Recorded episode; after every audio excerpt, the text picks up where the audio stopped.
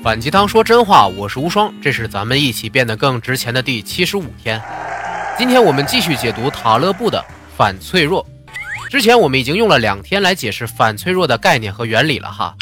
之后呢，作者说呀，过多的干预行为就是在伤害反脆弱性，结果往往还不如什么也不管啊。我们先从一个叫做一元性损伤的概念开始说，一元性损伤。就是指那些治疗师造成的损害超过了治疗本身的好处的现象。嗯，说人话呢，就是你到医院去看病，医生呢给你开了药，结果呢开的这个药的副作用啊，比你原来的病还严重，就是这么回事。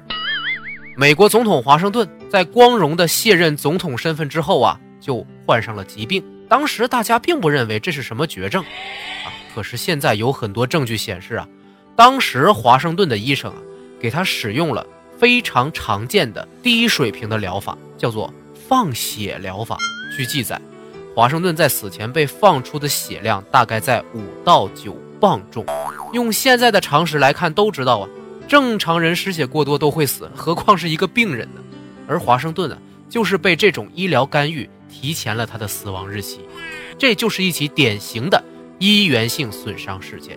还有一起很出名的医源性损伤事件，就是流行天王 Michael Jackson，他的私人医生被指控用药过多，导致呢 Michael 在世界巡回演唱会之前就去世了。那这些名人或者富人，尽管拥有着非常好的那种医护条件，还有随时可以召唤到身边的私人医生，可是也没有比这些普通人多活很长时间呢。而这些医生的干预就被叫做。天真的干预，在所有天真的干预里边，医疗领域还算是情况较好的一类了。可是单在美国，医疗失误所导致的死亡率是车祸死亡率的三到十倍。更让人担心的是，医药行业为了提高他们的销售业绩，还会通过游说集团、广告商来不断的给民众增加使用药物干预的倾向。以至于会产生大量隐形的医源性损伤。我上一家工作的公司啊，就属于医药行业，所以呢，我了解在国内的这种乱象实在是让人触目惊心的。制药公司它为了提高销售额呀，会下派很多医药代表，或者直接联系负责推广的经销商团体，进入每个地区的医院呢，来推销他们的新药，或者呀，不断的去提醒医生。继续使用公司原来制造的药品。为了顺利达成这样的目的呢，医药代表们有时就需要和医生啊打点一下关系，通过红包呀、请客呀、办讲座呀这些灰色手段来提高药品在医院的进货量，并且医生每开一次药都会有对应的分成。可想而知啊，医生在给病人开药的时候。不会只以适合病人的病情作为唯一的考虑指标来选择药品了，而这些药品的副作用通常又都是特别巨大的，更难以想象这会造成多大的潜在性医源性损伤。这种医疗干预之所以会对我们有这么大的负面影响，就是因为它否认了反脆弱性。塔勒布说，我们人类总是有这样的错觉。认为呢，我们总是有必要做些什么才能让万物正常运转，而事实却是，当我们对那些本无需干预的事情做出了一些多余的举动，就会引发这种一元性损伤。但是我们在社会中却又不断的给这些损伤制造者荣誉和奖赏啊，来鼓励他们多多执行这种干预。比如说那些声称“看我为你做了什么”的人，要比那些说“看”。我帮你避免了什么的人，更让我们感恩戴德呀。扁鹊是我们国家古代非常有名的一个神医。有一次，魏文王召见扁鹊，问他说：“你们家三兄弟谁的医术最高明呀？”扁鹊说：“我大哥最厉害，我二哥呢稍微次一点，我是最差的。”魏文王就问呢：“可是你才是名满天下的神医哎，为什么从来没听说过你的大哥和二哥呀？”扁鹊就回答：“因为啊，我二哥，在一个人只有小病，但还没变成绝症的时候啊，哎，就看出来了病症，把他治好了。所以啊，他只在乡下里啊有些可以治小病的名气，而我的大哥在病人还没发病的时候就察觉出来，直接帮病人调理好身体，这叫防患于未然，他技术最高。所以，我大哥连治好病的名气都没有，我呢技术最差，往往啊只有病人已经病入膏肓啊，奄奄一息了，我才能用这些药效非常强的药让他们起死回生。结果全天下却只知道我。看，我们很容易被那些做出明显干预行为的人欺骗，他们所做的措施啊，导致正面效果偏多还是负面效果更大呢？往往是负面效果更大。对于一些危害不大的病症啊，其实不用药，让他们自然修复就是最好的治疗手段。有道理。作者又举了一个例子啊，拖延。拖延在现代啊，甚至被认为是一种病症啊。你们都听说过拖延症对吧？需要用一些特殊的疗法来治愈。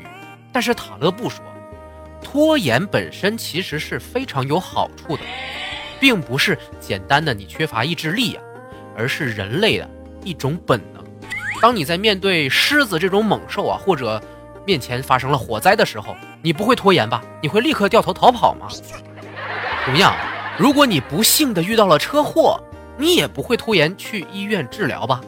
但是，如果你是腰肌劳损，也许你并不需要着急的去进行手术，稍微拖延一会儿，多做做运动，就会自然而然痊愈了嘛。你的拖延本能，其实就是在阻止你。去做一场本没有必要做的手术，因为人类啊非常不擅长的过滤信息，尤其是那些短期信息，而适当的拖延可以帮助我们避免冲动，做下错误的判断。所以拖延啊不是不理性，而是因为身处的环境不合理。迦太基的统帅汉尼拔呀是西方军事史上赫赫有名的战神啊，但是面对一个叫做费边马克西姆斯的罗马统帅的时候啊，无计可施。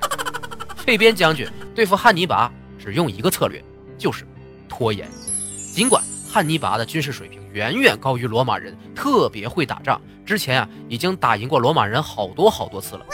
费边将军知道，正面和汉尼拔交锋是绝对打不赢的，这样做不合理。所以啊，他就是不和你汉尼拔正面的进行对决，拼命的躲拖延。和他进行交战，结果这让军神汉尼拔完全无所适从，不知道该怎么应对了，险些就被费边将军给拖到失败了。后来啊，这种拖延战术还被命名为费边战术。只不过这位费边将军呢，被同僚讽刺不敢应战，收到了大量的信息干预，结果他没有在任上彻底击败汉尼拔呀，就已被剥夺了权力。这就是反脆弱的精妙之处。明明一个可以自己愈合的伤口，你中间采取了过分的、无意义的干预，会使伤口变得更脆弱。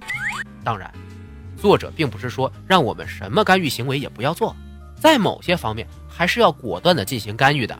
比如公司、机场、污染源的规模，还是需要我们来加以限制的。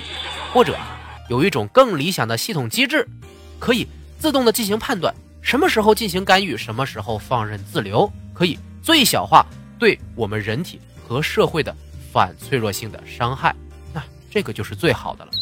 我在研究关于干预的章节的时候啊，就想起来一个例子。我国的大画家李苦禅在教孩子画画的时候啊，说过这样的话：孩子十三岁之前想怎么画怎么画，不要去教他，让他自己发挥创造力。在这个时候，让他去临摹齐白石啊、郑板桥啊。这孩子一辈子就画不好画了。十三岁之后再去矫正他的一些毛病就可以了。父母过多的干预孩子，国家过多的干预市场，其实都很容易造成一元性损伤。但是这两点恰恰是大多数人看不清的地方。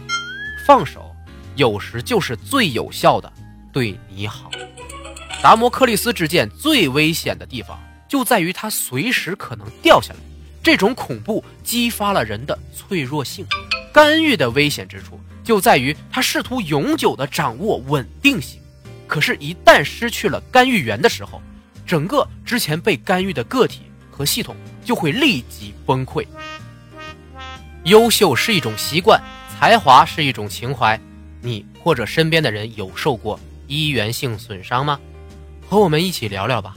你的评论和分享真的是我非常需要的帮助。